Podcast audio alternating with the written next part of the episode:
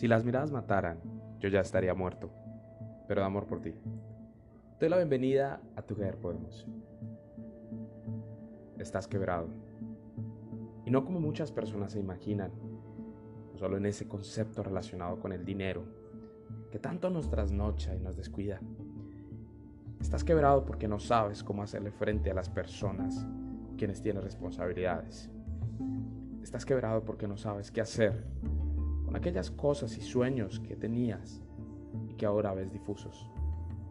Estás quebrada, lo sé. Y no solo por aquello que las personas piensan que es desamor, por aquella persona que un día se fue y te dejó con todos esos sentimientos que tenías hacia ella. Estamos quebrados. En algún punto todos hemos estado quebrados. Por situaciones que a veces no sabemos manejar o que no sabemos cómo lidiar con ellas. Estamos quebrados porque nos da miedo quienes somos, porque no sabemos cómo enfrentarnos a un mundo que cada día nos exige más de nosotros mismos, pero nos enseña menos a ser quienes somos. En algún punto todos hemos estado quebrados.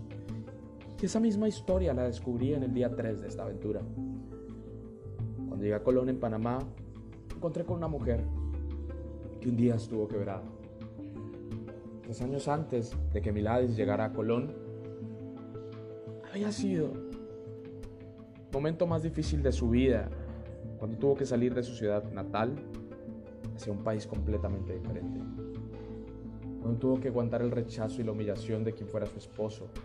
Cuando tuvo que dejar a sus dos niñas en Colombia para poder perseguir un mejor futuro. En algún punto esta mujer estuvo quebrada la historia de ella me recuerda tantas historias comunes que encontramos en Latinoamérica. Una mujer que trabajaba de sol a sol, que solo pensaba en su familia y que tenía vergüenza de la sociedad, que tenía miedo de quién era, pero que tres años después, dueña de un restaurante, puede sacar adelante a su familia y a sus hijas y las vuelve a ver. Tres años después, es la artífice de la conexión más interesante que tuvo en Panamá con la asamblea del país y con la alcaldía de la ciudad de Colón. Dos de los proyectos más importantes en desarrollo en estos momentos en el país son gestados por iniciativas de personas que ella me presentó. Esta persona quebrada porque nadie da un peso es el reflejo quizá de la realidad que muchos de nosotros vivimos en algún momento. Y es que a veces no aceptamos que estamos quebrados, que nos duele el alma, nuestro corazón está partido en mil pedacitos y que no sabemos cómo recuperarnos. Aceptamos la frustración de no saber hacia dónde ir y tampoco cómo encontrarnos nuevamente. Pero la noticia es, estar quebrado no es definitivo y que podemos estar quebrados pero no derrotados, que podemos estar quebrados pero no muertos, que si estamos quebrados es la oportunidad para construir un vaso más hermoso con nuevas piezas. Cuando estamos quebrados, después de la frustración, viene la fuerza y la energía para reconstruir un imperio que parecía devastado, para hacer crecer ramas que estaban secas y para hacer brotar el amor a toda costa.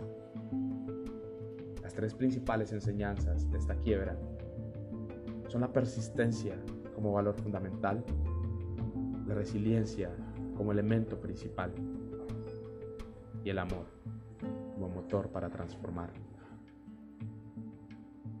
Si estás quebrado estás quebrada, si conoces a alguien que está quebrado, te pido que tengas esperanza y que no te rindas, porque tu ver podemos. Te doy las gracias por haber escuchado este podcast y si te gustó, te invito a compartirlo.